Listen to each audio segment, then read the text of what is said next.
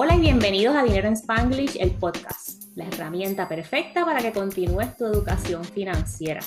Yo soy María, tu host. Y yo soy Silka, tu co-host, y aquí te vamos a compartir contenido simple y en español. Vamos a contestar la pregunta. ¿Y mi patrono es mi amigo? ¿Qué tú crees, Silka? Amigo, un peso en el bolsillo. Amigo, es un peso en el bolsillo y, ya los años estos en los que la gente pasaba 20, 30 años en una compañía y trabajaban los abuelos, el papá, los hijos, los hijos de los otros, eso ya pasó.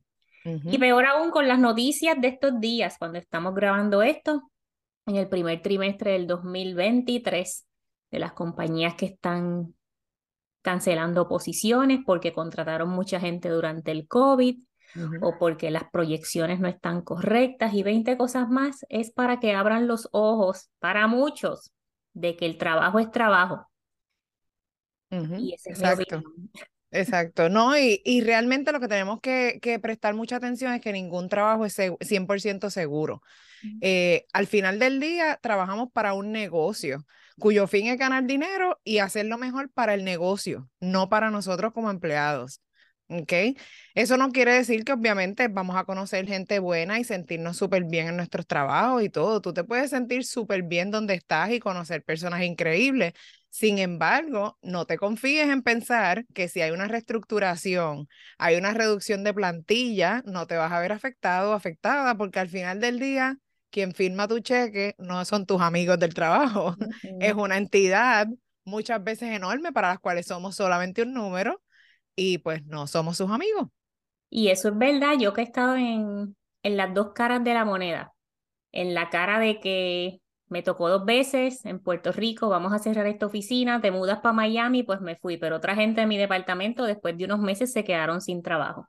Después de esa misma oficina se iban a mudar para México.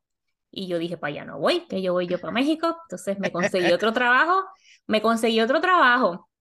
Empecé el trabajo unas semanas antes de que mi del último día que nos habían dicho originalmente de que iban a cerrar la operación y no me dieron el severance, porque yo tenía que quedarme hasta el último día. Y siguieron extendiendo ese último día. Así que, la gente que se quedó esperando por el severance estuvieron ese, en esa agonía tremenda. Y ahora, como directora de finanzas en mi compañía y trabajando en revenue y FP&A en otras compañías, soy parte de esas conversaciones.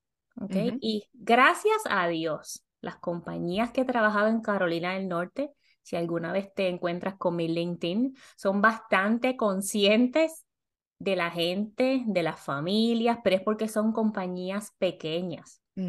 Mi compañía donde estoy ahora somos menos de 75 empleados y nosotros sabemos, y el executive team, gracias a Dios, el CEO y toda esta gente, reconocen que para muchas de esas familias la compañía es el único ingreso de esa casa. Y tratamos de bajar costos en otras áreas como viajes, entretenimiento y cositas así.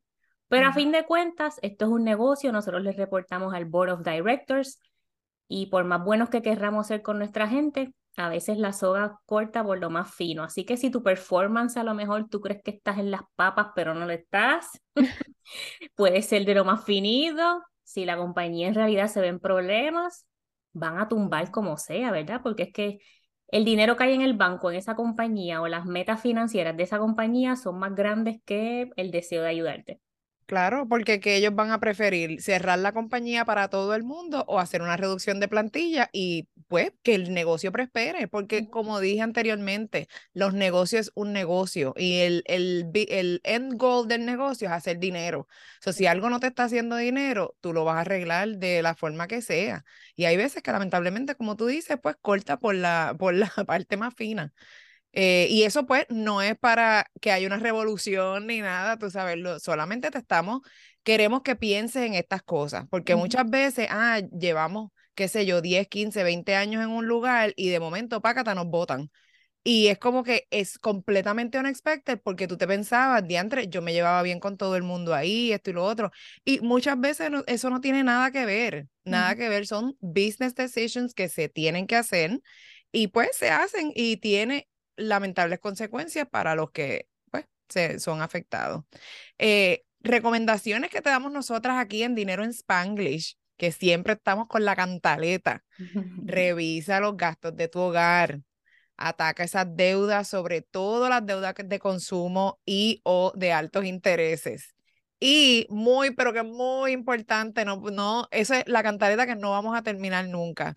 Revisa tu fondo de emergencia, ten tu fondo de, emergencia o paz mental al día, por si acaso la situación en tu lugar de trabajo se pone difícil, no te veas en una crisis y puedas mantenerte a flote mientras se estabiliza tu situación. O sea, eso es la diferencia entre estar preparado y no estar preparado. Mira, hay veces que hasta qué sé yo, life or death, tú sabes, porque si tú tienes eh, un, un, dinero guardado y te puedes mantener a flote, puedes llegar, tú sabes, para hasta que puedas conseguir otro trabajo, pues no es lo mismo que estar viviendo cheque a cheque, pierdes ese income de momento y vas a estar en la calle. ¿Qué pasa si pasas dos, tres, cuatro meses sin trabajo? Se te va a dañar el crédito, vas a tener un estrés brutal. ¿De dónde vas a sacar el dinero para la comida si no tienes ningún support adicional? Vas a tener que irte a pedir a la iglesia o a alguna entidad. ¿Cómo va a estar tu familia? Y esto es una cara de la moneda, ¿verdad? La estabilidad y que mantengas tu resumen al día y todo esto, porque tu patrono no es tu amigo. Pero también la otra cara de esta moneda es que cuando pasamos mucho tiempo en alguna compañía, pierdes la oportunidad de aumentar tus ingresos. Y esto pasa mucho en los entry levels. Cuando yo estaba empezando mi carrera, yo salí de Puerto Rico con 28 mil dólares, llegué a la posición de Miami de supervisora con 40 mil, que yo me creía que era un montón, pero eso era una porquería. Sí. Eh, sí, ah, para vivir ahí en, bueno, anyway, en Flagler. Este, entonces, después me conseguí un trabajo, salí de ese trabajo para otro que me dieron 65 mil dólares.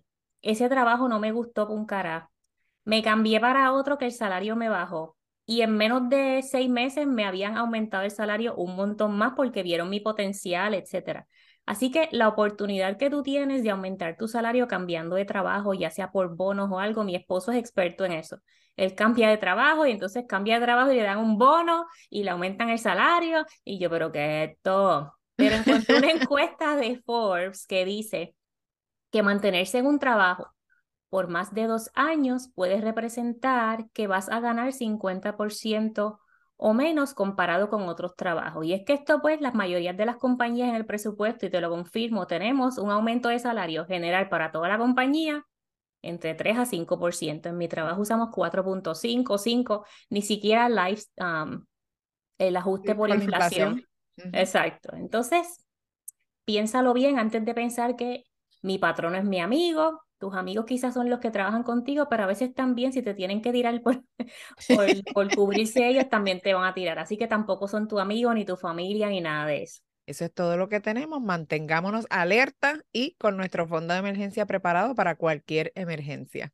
Y el resumen actualizado y si quieres apoyar el podcast, si quieres obtener educación financiera, revisa las notas del show, que hay un enlace con más información de cómo puedes unirte al programa VIP de Transforma tu Dinero o cómo puedes comprarle un cafecito a Silka o un helado a mí porque yo no tomo café. Si te gusta nuestro contenido y lo disfrutas y le sacas provecho. Así que muchas gracias por acompañarnos. Sí, recuérdense también que estamos en todas las plataformas de social media, en Facebook, en, en, en, Instagram, en YouTube, si nos quieres ver las caras cuando estamos hablando. Si no, pues sigue escuchándonos por aquí, como quiera, eh, dale like a todo nuestro contenido y nos apoyas también de esa forma. Si no, nos puedes comprar un café. Gracias. Gracias por escucharnos.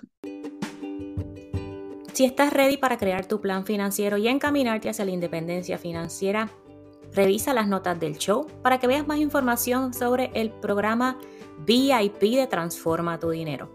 En este programa vamos a trabajar juntas en ese plan hacia la independencia financiera. No lo sigas dejando para luego.